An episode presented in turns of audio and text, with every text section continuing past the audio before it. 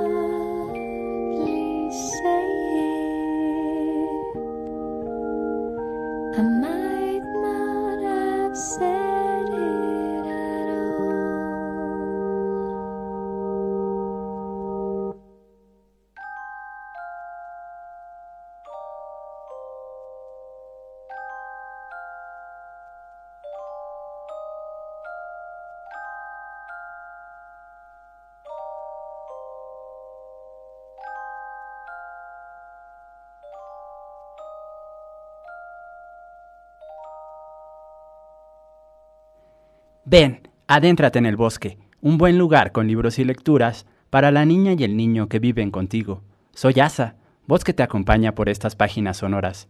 Quédate los próximos minutos a escuchar y también a respirar el aire fresco de nuestros árboles con hojas de relatos y poesía.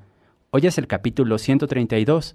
Cerraremos nuestro ciclo dedicado a publicaciones, escritores y aspectos interesantes de los países nórdicos, esa región del planeta conformada por Noruega, Islandia, Suecia, Dinamarca y Finlandia.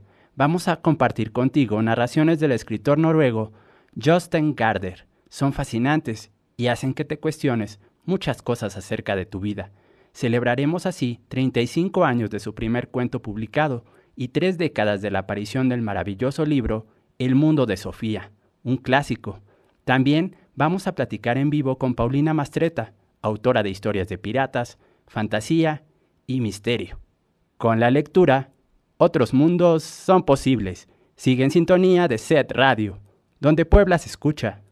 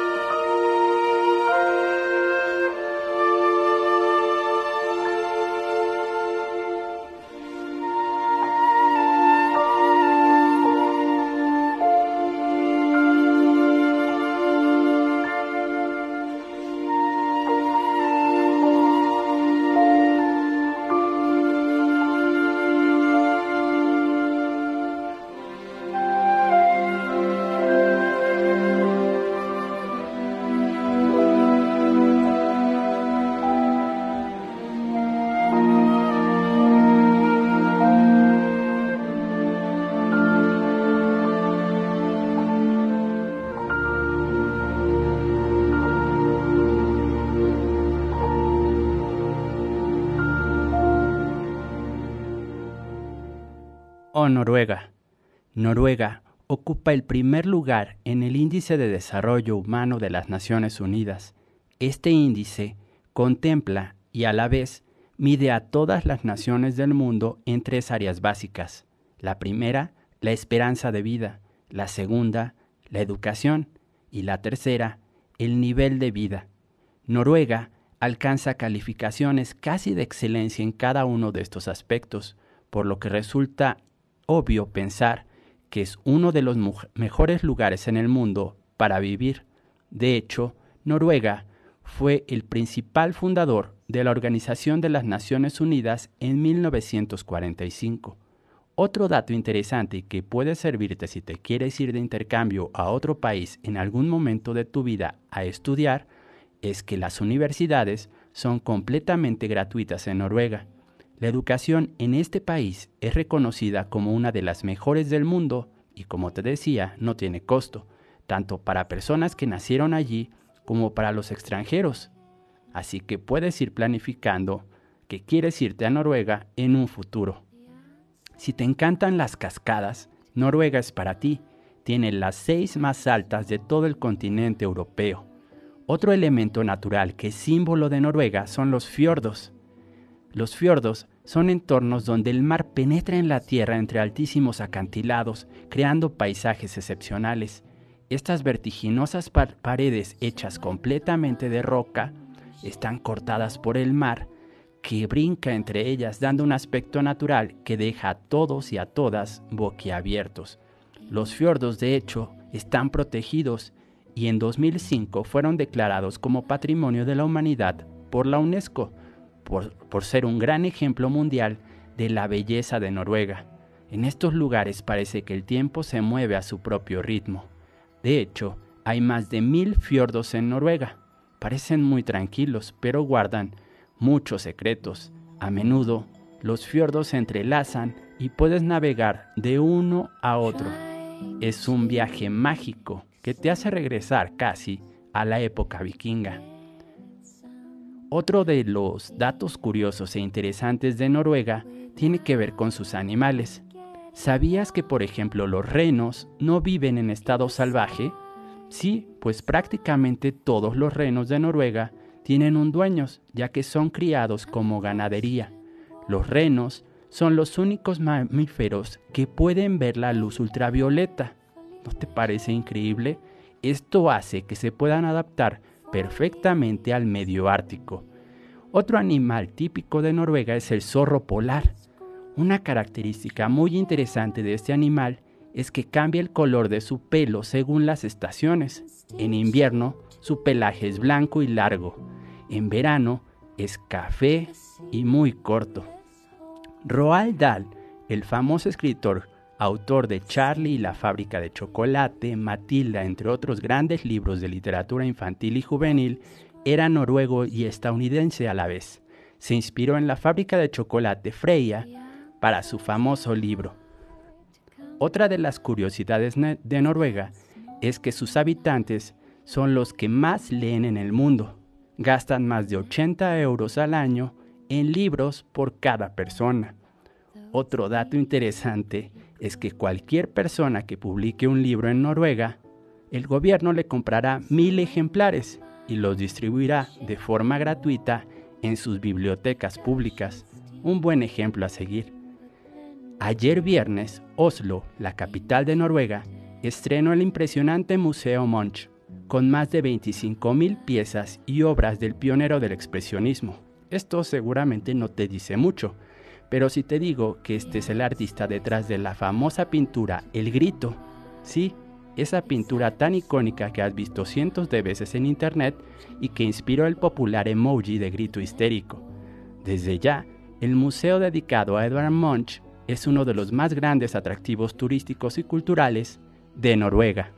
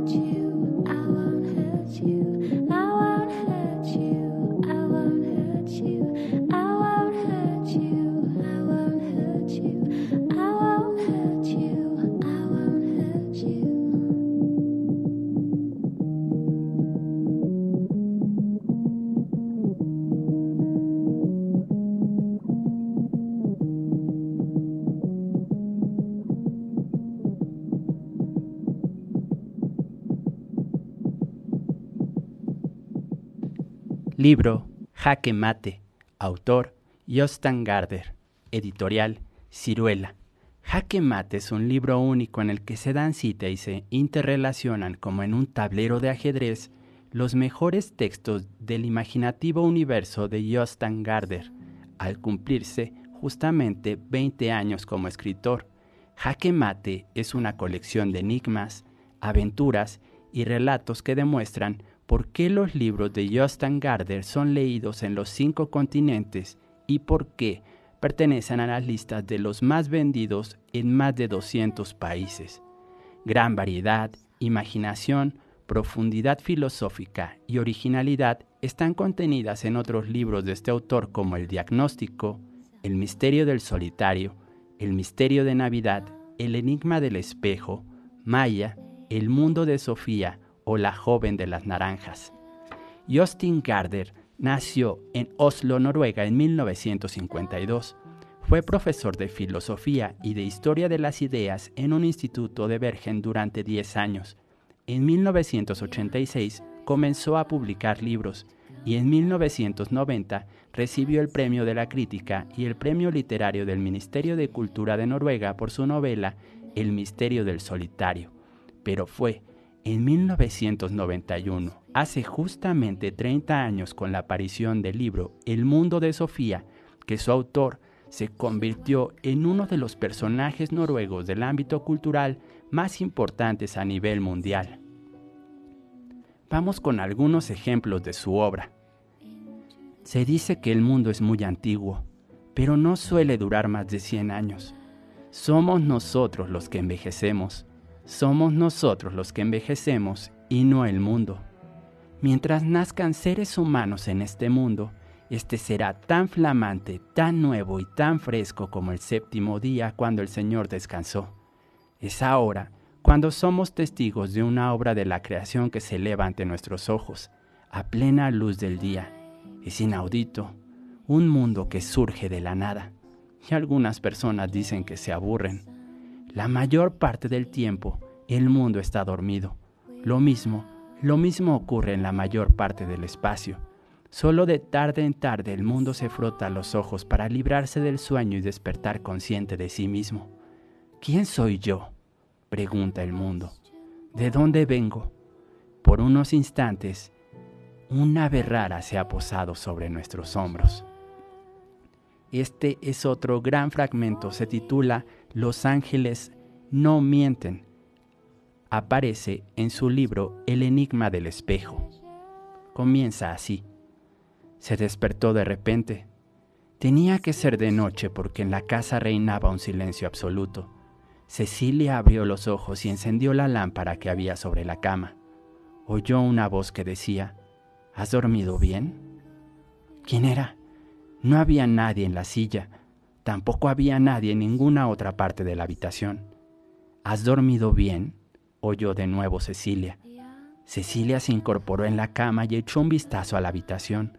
Alguien estaba sentado sobre su ventana. Allí solo cabría un niño, pero no era Lace. ¿Quién más podía ser?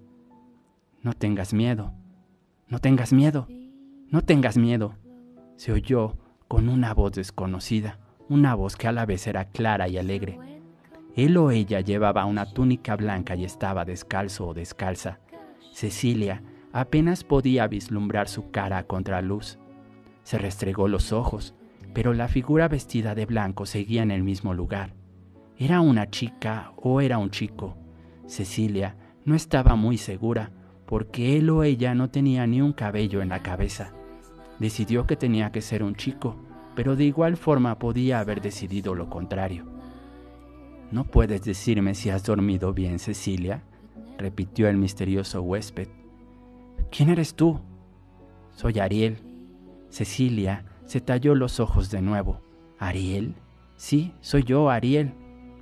Cecilia negó con la cabeza. Sigo sin saber quién eres, pues nosotros sabemos casi todo de ustedes. Es exactamente como funciona un espejo cómo funciona un espejo? La figura se inclinó hacia adelante. Parecía que en cualquier momento iba a vencerse y caer sobre el escritorio.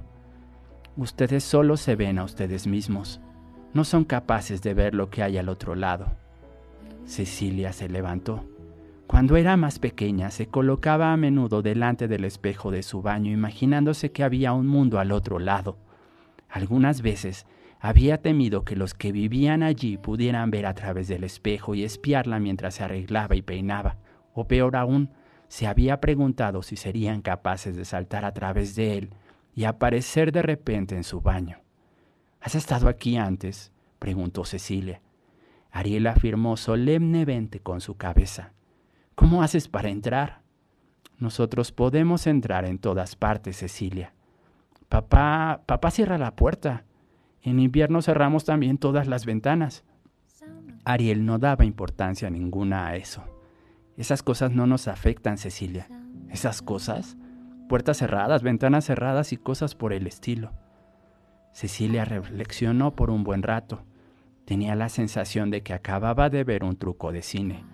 Ahora dio marcha atrás a la película y volvió a verlo todo de nuevo. Dices nosotros y nos, precisó. ¿Tantos son ustedes? Ariel asintió. Muchísimos, sí, somos muchísimos. Pero Cecilia estaba harta de jugar a las adivinanzas, así que le dijo, En el mundo hay cinco mil millones de personas. La Tierra tiene cinco mil millones de años. ¿Has pensado en eso? Claro que sí. Van y vienen. Todos van y vienen. ¿Qué has dicho? Cada segundo Dios saca flamantes niños de su manga. Abra cadabra.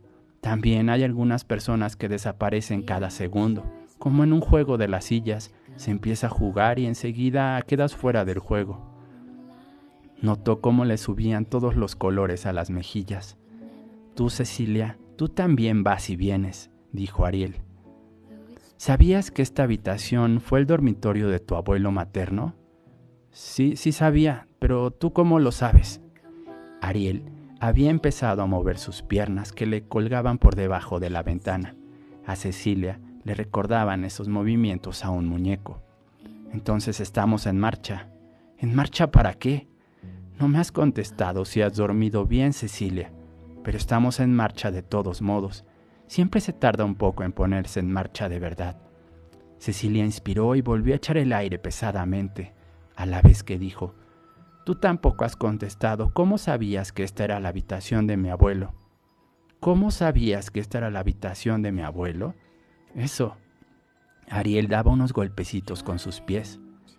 Te dije hace rato que nosotros estamos aquí desde el principio de los tiempos, Cecilio. Cuando tu abuelo era pequeño, pasó navidades enteras en la cama a causa de una grave pulmonía, y eso fue mucho antes de que existieran buenas medicinas y tratamientos. ¿También estuviste aquí en ese entonces? Ariel movió afirmativamente su cabeza. Nunca voy a olvidar sus ojos tristes. Eran como dos pajarillos abandonados. Como dos pajarillos abandonados, suspiró Cecilia. Le miró y se apresuró a añadir, pero pasó se recuperó por completo, totalmente. Hizo un gesto brusco. En una décima de segundo se puso de pie sobre la ventana, cubriendo casi todo el ventanal. Cecilia seguía sin poder ver su cara del todo debido a la fuerte contraluz. ¿Cómo había logrado levantarse sin caerse sobre el escritorio? Era como si ese ser no pudiera caerse. También me acuerdo de los pastores que se encontraban en el campo, dijo Ariel. Cecilia pensó en lo que le había leído su abuela alguna vez en la Biblia. Gloria a Dios en los cielos y paz en la tierra a los hombres de buena voluntad, citó Cecilia. ¿Es eso lo que me quieres decir? Sí, el ejército celestial. Fuimos un gran grupo. No te creo. Ariel ladeó la cabeza y por fin Cecilia pudo ver un poco mejor su rostro le recordó la cara de una de las muñecas de Marianne. Lo siento por ti, dijo Ariel. Porque estoy enferma, dijo Cecilia. Ariel negó con la cabeza. Quiero decir que debe resultar muy incómodo no creer en la persona con la que estás hablando. ¿Es verdad que a veces eres tan desconfiado que te pones muy negro por dentro? Cecilia, Cecilia no supo qué responder y, e hizo una mueca de desagrado. Solo te estoy preguntando, dijo Ariel. porque aunque hemos visto ir y venir a todos los seres humanos, no sabemos exactamente cómo es eso de ser de carne y hueso. Cecilia se revolvía en su cama, pero Ariel no dejaba de hablar. Por lo menos debe de ser desagradable desconfiar tanto, ¿no crees? Aún más desagradable es mentir descaradamente a una pobre niña enferma. Ariel se tapó la boca y dejó escapar un pequeño grito de susto. Los ángeles no mienten, Cecilia. Los ángeles no mienten. Ahora fue Cecilia la que se asustó. ¿De verdad eres un ángel? Asintió levemente, como si no fuera algo por lo cual habría que vanagloriarse. A Cecilia se le bajaron inmediatamente las ínfulas. Al cabo de un instante dijo, Eso es lo que he pensado todo el tiempo es verdad, pero no me he atrevido a preguntar por si me equivocaba, porque no estoy del todo segura si creo en los ángeles o no. Ariel, Ariel quitó importancia a ese tema con un gesto. Oye, ese juego podemos dejarlo, ¿sabes? Imagínate que yo te dijera que no estoy del todo seguro de si creo en ti. En ese caso, sería completamente imposible probar quién de los dos tiene la razón.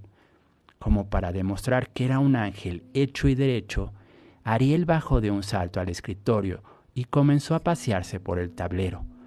Un par de veces pareció estar a punto de perder el equilibrio y caerse al suelo, pero siempre, siempre volvía a enderezarse justo antes de que fuera demasiado tarde. Y también, en una ocasión pareció recuperar el equilibrio después de haberlo perdido, una cosa casi mágica. Cecilia, de pronto murmuró para sus adentros, un ángel en mi casa, un ángel en mi casa. Nosotros simplemente nos llamamos hijos de Dios, dijo Ariel. Cecilia lo miró de reojo. Al menos tú... ¿Qué quieres decir con eso? Cecilia intentó incorporarse más en la cama, pero volvió a caer pesadamente sobre la almohada y dijo, Pero si solo eres un ángel infantil. Ariel se rió. Era una risa casi silenciosa. ¿Qué te hace tanta gracia? preguntó Cecilia. Ángel infantil. ¿No te parece esa una frase divertida?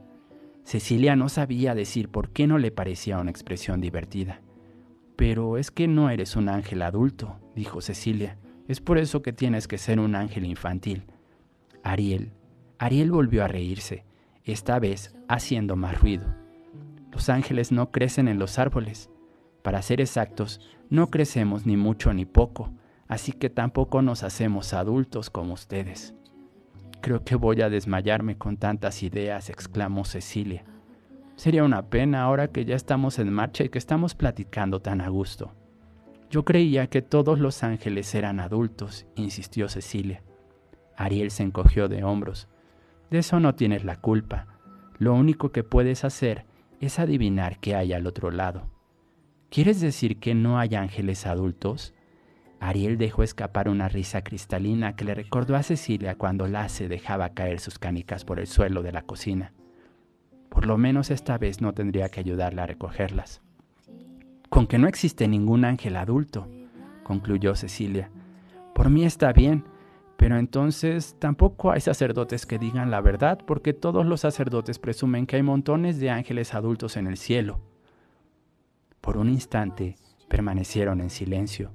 Luego, el ángel Ariel, haciendo un gesto con un brazo, exclamó, El cielo está repleto de ángeles adultos, repleto. Como Cecilia no contestó enseguida, Ariel siguió. Es muy interesante hablar contigo, Cecilia.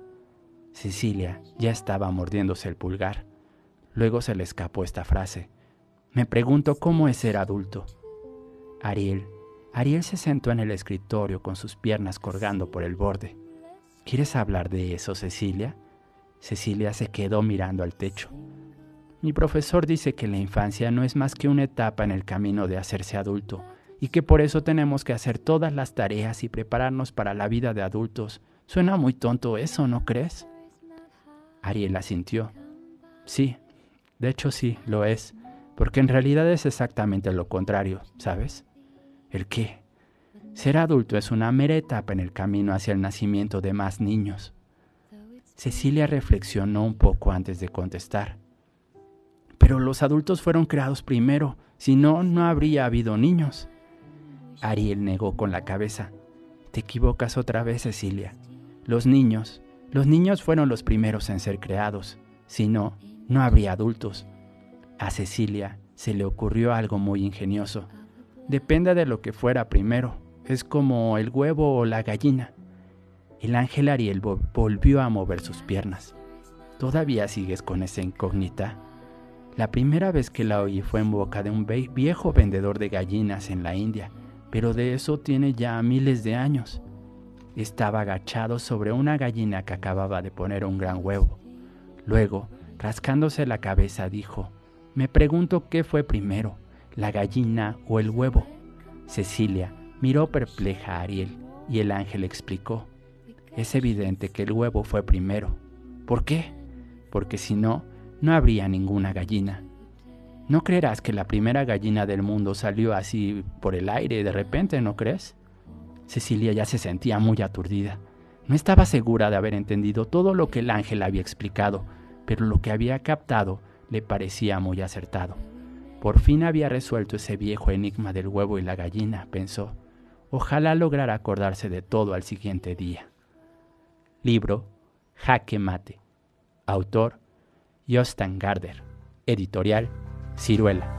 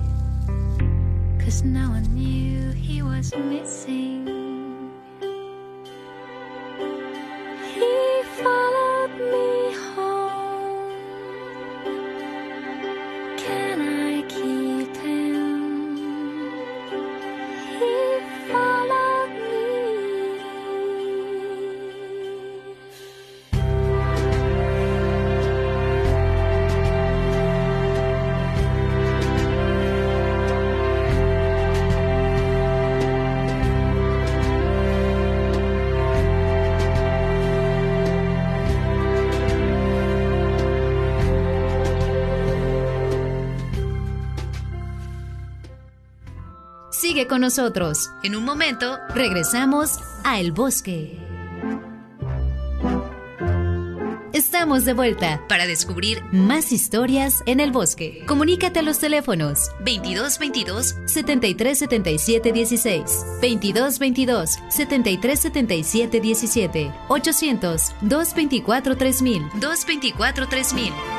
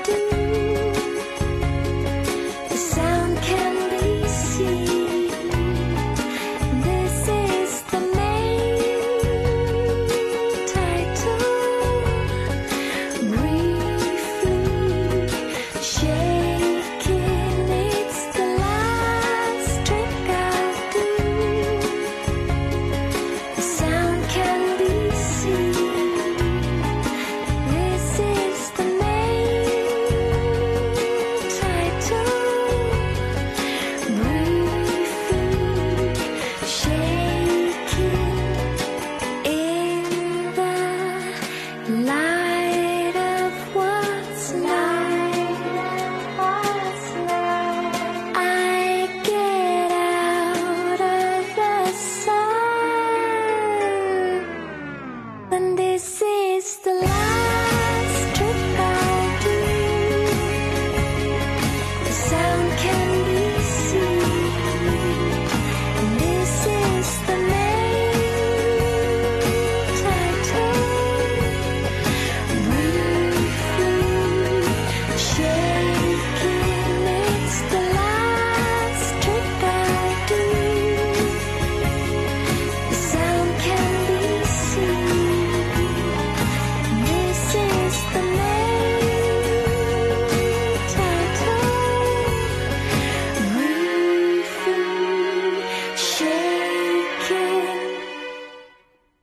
Libro Jaque Mate.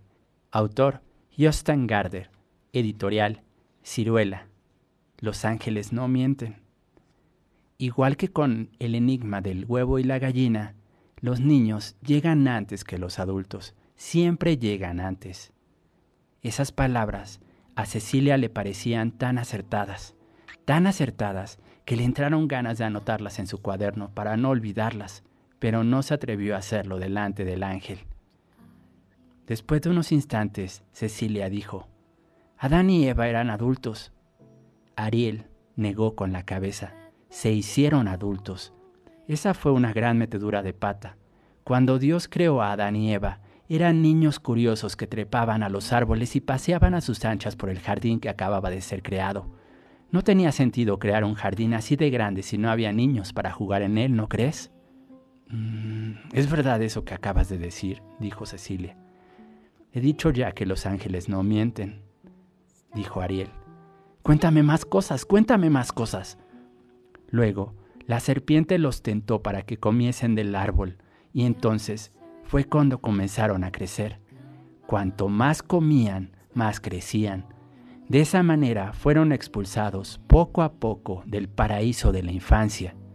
Los pequeños bandidos estaban tan hambrientos de conocimientos que acabaron por salirse de todo del paraíso a fuerza de puro comer. Cecilia se quedó boquiabierta y el ángel Ariel la miró, la miró condescendiente. Pero todo esto lo habrás oído antes, dijo Ariel. Ella contestó, no.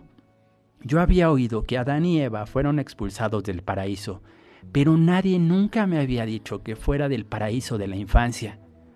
Bueno, algo podrías haberte imaginado por tu cuenta, ¿no crees? Cecilia sonrió con astucia. Creo, creo que puedo imaginarme a los pequeños Adán y Eva cuando corrían entre los árboles de ese gran jardín. ¿Qué fue lo que dije? ¿Cómo? Adivinas bastante bien a pesar de todo. ¿Sabías que los seres humanos utilizan solo un reducido porcentaje de la capacidad de sus cerebros? Cecilia asintió con la cabeza, porque precisamente había leído algo de eso en la revista Ciencia Ilustrada. Me gustaría oír más, más cosas sobre Adán y Eva, suplicó Cecilia. Por fin, por fin logró incorporarse mejor en la cama. Ariel seguía moviendo las piernas mientras hablaba. Primo, primero, primero empezó a crecerles todo el cuerpo y luego llegaron a la pubertad. Eso formaba parte del castigo, pero también fue un consuelo para Dios y para los seres humanos. ¿Por qué? ¿Por qué? preguntó Cecilia. Porque así podía traer al mundo nuevos seres humanos y así ha sido siempre desde entonces. Dios se ha encargado de que nazcan siempre niños que puedan descubrir el mundo de nuevo. Y de la misma manera, también ha procurado que la creación nunca termine, porque cada vez que nace un niño, el mundo es creado de nuevo. Cada vez que nace un niño, el mundo es creado de nuevo. ¿Por qué cuando llega un niño al mundo, este mundo es de alguna manera completamente nuevo para ese niño? Ariel asintió. En realidad puedes decir que es el mundo el que llega al niño. El mundo el que llega al niño. Nacer Nacer es lo mismo que recibir un mundo entero de regalo con sol por el día, luna por la noche y estrellas en el cielo azul, con un mar que baña las playas, bosques tan profundos que ni conocen sus propios secretos y extraños animales que pasan velozmente por el paisaje. Porque el mundo jamás se vuelve viejo y canoso. Son ustedes los que se vuelven viejos y canosos. Mientras nazcan niños, este mundo seguirá siendo tan flamante como el séptimo día cuando el Señor descansó. Cecilia seguía con la boca bien abierta. El ángel Ariel prosiguió. No fueron Adán y Eva los únicos que creó. Tú también has sido creada al menos un poco. De repente, un día te tocó a ti ver la creación del Señor. Dios te sacudió de la manga de su chaqueta y te pellizcaste en el aire para comprobar que estabas viva y viste que todo era bueno. Cecilia no pudo reprimir su risa. Preguntó entonces, ¿De verdad has estado ahí todo este tiempo?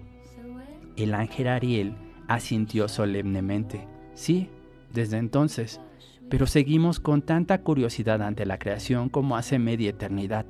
Por supuesto no faltaría más, porque nosotros todo lo observamos desde afuera. En la creación, solo los niños tienen tanta curiosidad como nosotros, porque también ellos llegan, de alguna manera, de afuera. Desde que Cecilia estaba enferma en su cama, pensaba a menudo algo parecido.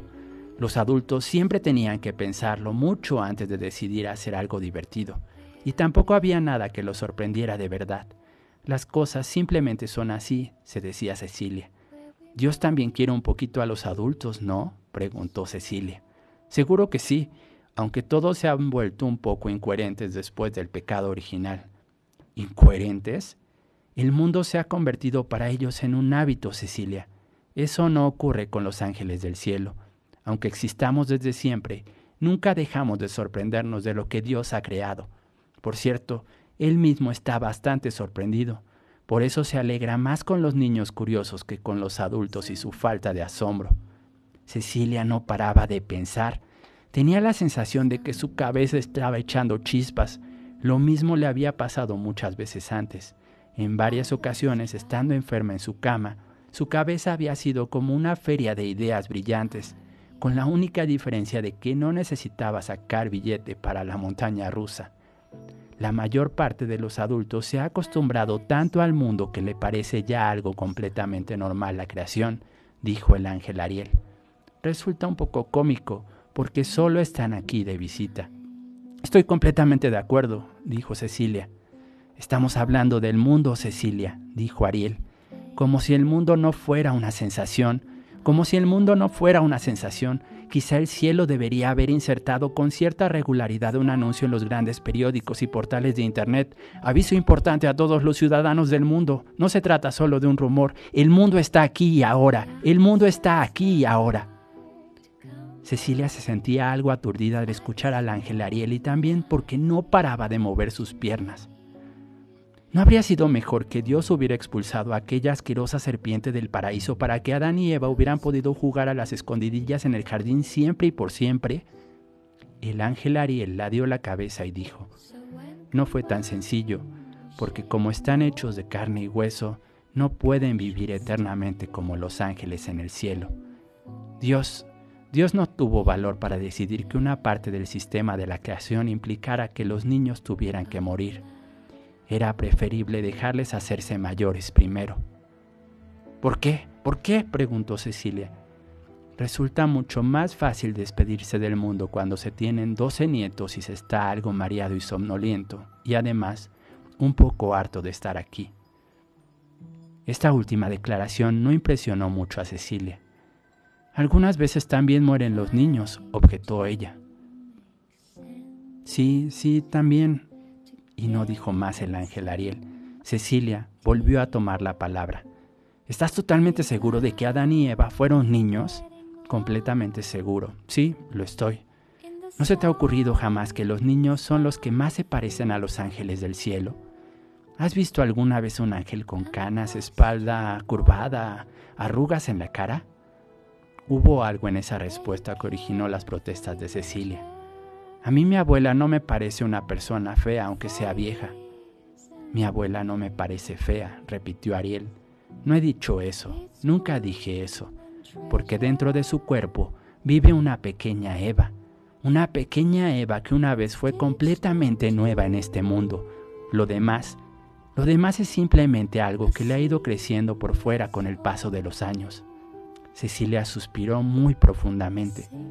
Si me permites decir lo que siento, me parece que todo eso del sistema de la creación es una tontería. ¿Por qué? Yo no tengo ganas de hacerme mayor. Por lo menos no quiero morirme nunca, nunca. El rostro del ángel Ariel se ensombreció. Tendrás que intentar no perder el contacto con la niña pequeña que hay dentro de ti, como es el caso de tu abuela, que incluso es capaz de ponerse una máscara de payaso con el único propósito de hacerte reír a ti, ¿verdad? ¿También estuviste aquí ese día que mi abuela se puso la máscara de payaso? Sí, por supuesto. Libro Jaque Mate. Autor Jostan Garder. Editorial Ciruela.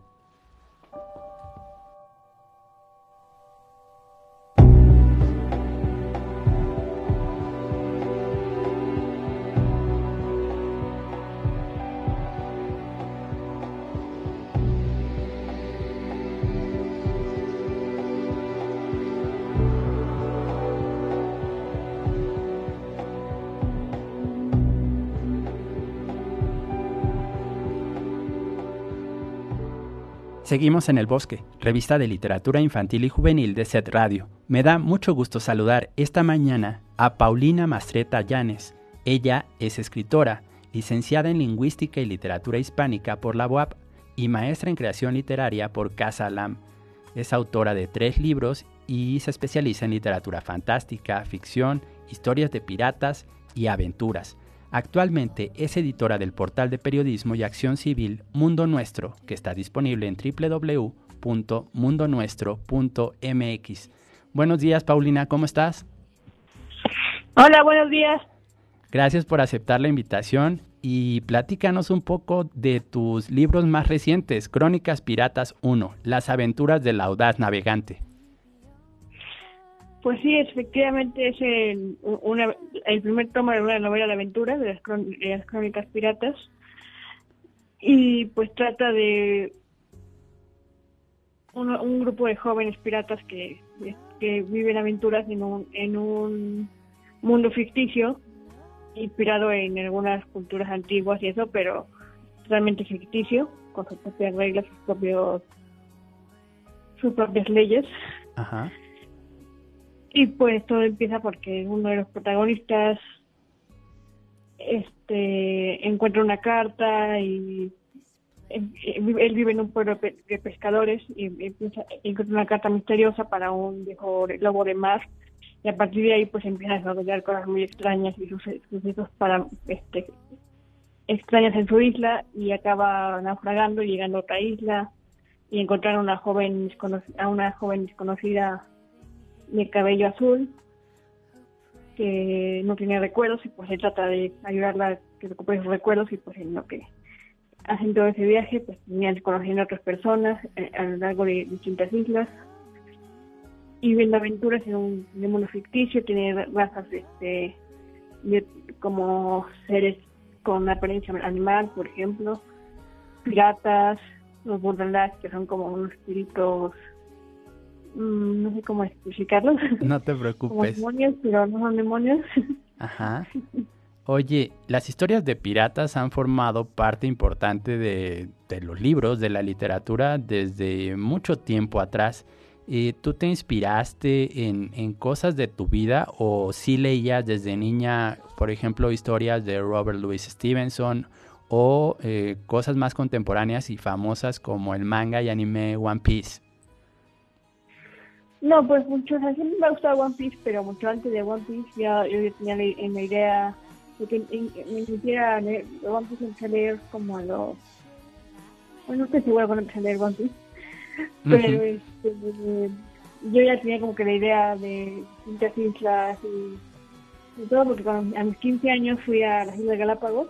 Ajá. Siempre me ha gustado mucho leer libros como El Señor de los Anillos y cosas así. Entonces me imaginé de Galápagos que teníamos que ir en un barquito recorriendo distintas islas, como hacer una historia así por de fantasía, ¿no? Y, entonces pues, fui el mundo, había los primeros borradores parecían casi muy similares a, series de Señor Anillos o cosas así, pero dije, no, quiero crear mi propio universo y pues lo fui creando, fui a taller de, novela y pues ya, ya, ya creé mi propio universo. Ajá. Entonces, que, que tiene algunas cosas, pero en general ya tengo mi propio universo.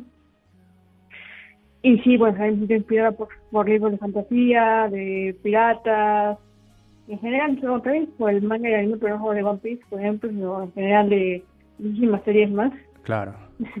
Claro, oye, eh, otro de tus libros es El libro de los mares tormentosos, es un libro de, cuentos, tiene una decena de relatos. El mar es algo que te llama mucho la atención, es algo muy poderoso para ti entonces.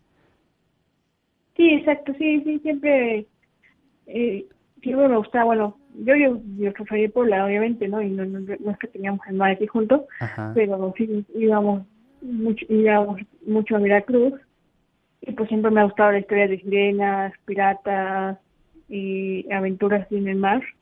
Y a mí me encanta el mar en general y que me hace como algo muy está muy presente en la tierra de siempre y, todo lo que ha tenido que pasar, ¿no? Y como decía en mi tesis, por ejemplo, que es como el barroco, ¿no? Es muy, barroco. De pronto es un escenario que de pronto hay batallas marítimas y hay un montón de marítimas y puede ser constante porque no es, si fuera un escenario una obra de teatro es un el mal es algo que se que es imposible no que se una obra en una obra por ejemplo este llevas este un barco. Un barco y tal personaje va a decir voy a ir a quiero ir a Europa no y voy a ir en barco pero lo que no cuenta es que de pronto lo agarra una tormenta o un ciclón, un huracán, lo que quieras, y pues termina su historia de ir a Europa acaba en la India porque el mar lo quiso así, ¿no? O sea, es algo que no, puede, no se puede controlar. Claro. Oye, Paulina, también me llama mucho la atención que durante eh, tu proceso de formación profesional eh, hiciste una investigación y una, una tesis eh, sobre piratas mujeres. ¿Nos puedes platicar un poco acerca de eso y dónde podemos encontrar el, artículo? Bueno, las piratas mujeres creo que me parece que pueden encontrar en el mundo nuestro. Creo que sí lo están ahorita, si no, no puedo, puedo encargarme de ver si se vuelve a republicar. Este... Porque casi siempre se habla de piratas hombres, ¿no? Tanto en las películas, en las historietas, pero muy poco se habla de la presencia femenina y creo que, es muy importante darle, darle eh, su justo valor, Paulina. Sí, sí. Digo, sí, es un artículo que se hace mucho porque tengo que improvisarlo. Está basado en un libro que justamente se lo pueden encontrar porque aquí en México, que se llama, a ver si acá, Mujeres Piratas. Ajá. Mujeres Piratas en la literatura, y Reina de los Mares, de Jane Yolen. Perfecto. Y ahí pues encontré que siempre a lo largo de la historia, en, todas partes, en todo el mundo, siempre ha habido como una presencia de mujeres piratas desde muy sencillas hasta que eran conocidas los piratas, hasta las más, las más conocidas como Annie, Annie Bonet, ¿no? Y Ajá. Mary o también está Madame Ching, la, la pirata china, que era como, tenía un, todo un emporio de de piratas. Claro. Y pues hacía un montón de... También está una, creo que hay una pirata griega que participó en la guerra esas que aparecen en, las películas de 300. Ajá, exacto. Exacto. Creo que la precuela aparece ella. Una fuerte este tormenta azota las costas de la isla. El agua se filtra entre las casas de la aldea. La joven de larga cabellera azul, vestida de blanco, con un pájaro de color del mar grabado en medio del traje, corre hacia el pueblo por la colina. Al llegar, ve las casas destruidas y gente sin vida. El agua teñida de rojo se lleva a los cadáveres. La joven se horroriza y piensa en su familia. Asustada, deja atrás el pueblo y sigue subiendo. A su paso, encuentra a un anciano al borde de la muerte. Se le acerca para tratar de ayudarle. Él la aleja a gritos y le dice que se escape. No hace caso e intenta acercarse. Cuando lo toca, ya está muerto. Ella se queda inmóvil viendo el cadáver, escucha la furia del mar, La lluvia cae sobre su cuerpo con tanta fuerza que le duele, pero no tanto como su corazón. Este es el inicio de las aventuras del audaz navegante, la primera parte de la, de la saga Crónicas Piratas. ¿Dónde podemos encontrar tus libros, Paulina? Pues ahorita físicamente lo puedes encontrar en, Profética y por pedido en, en, la tienda de Amazon. Así que encuentras la navegante, poner Masleta y encuentras los dos tonos. Ajá, Pero ya, evidentemente puedes ir a Profética y ahorita hay, hay, hay ejemplares ahorita en Profética. Claro, en Profética las, las ediciones físicas, la librería Profética está ubicada en la 3 Sur 701 en el centro histórico de la ciudad de Puebla y en Amazon, eh, confírmame por favor, están tanto la versión electrónica como la versión impresa, ¿verdad? Sí, la impresa un poquito va a llegar eso, pero la digital y tiene el, lector de, de Amazon, de, Kindle, se puede encontrar digital ahí en, en está más barata que está, a 40 pesos y luego por la otra costo Ajá, exacto. Algunos de los relatos que aparecen en el libro de los mares tormentosos son El ave azul de la felicidad, La sirena eterna, Caliente y crujiente, Fragmentos de una muñeca y El guardián del dragón.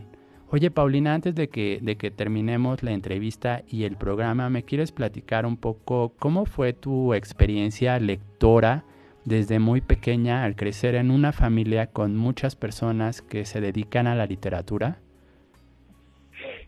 Bueno, pues, o siempre ha sido como que pasaba, pasaba leyendo ciertos temas, ciertos libros, y pues creo que donde más me enganché ya fue con los libros de Harry Potter, sí, sí, me Harry Potter, pues yo sí Harry Potter.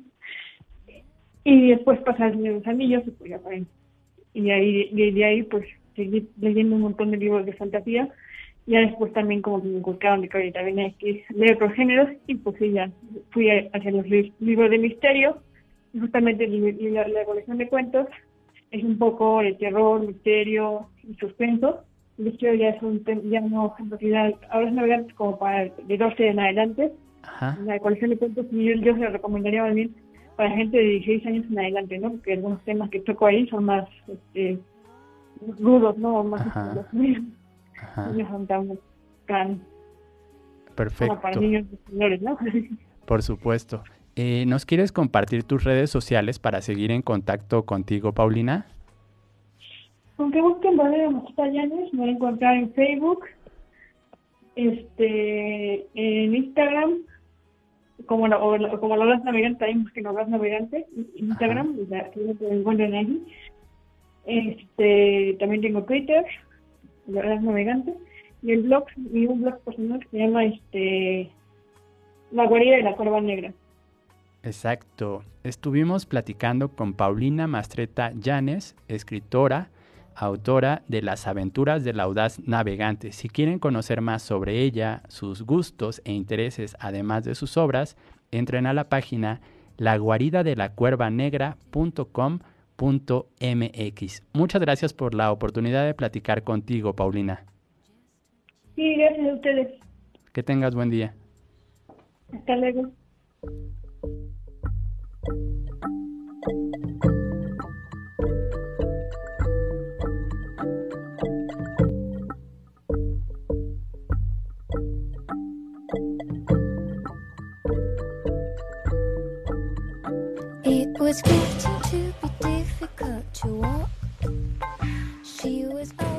Recuerda que tenemos más contenido disponible para ti en nuestras redes sociales, recomendaciones de libros, invitaciones a eventos digitales y enlaces para descargar materiales asombrosos.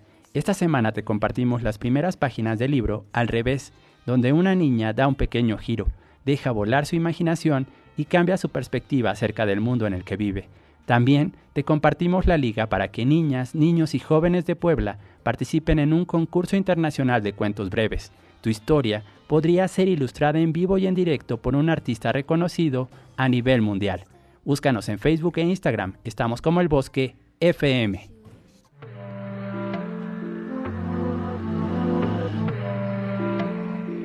Para el programa de hoy seleccionamos canciones de la compositora y cantante noruega Anya Garbarek. Durante sus casi 30 años de trayectoria ha lanzado 6 discos de estudio y creó la banda sonora para una película. escuchamos a Anya Garbarek aquí en el bosque.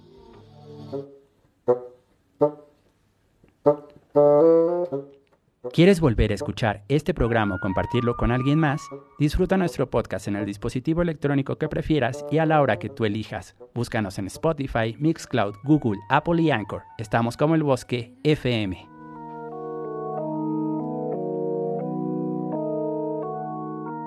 Muchas gracias por escuchar. Nos encontraremos de nuevo la próxima semana para compartir historias y relatos acerca de Día de Muertos. En el bosque, todos estamos hechos de historias. Set Radio 105.9 presentó. Recuerden, guardabosques, nos volveremos a escuchar el próximo sábado. El próximo sábado. De 10 a 11 de la mañana. A 11 de la mañana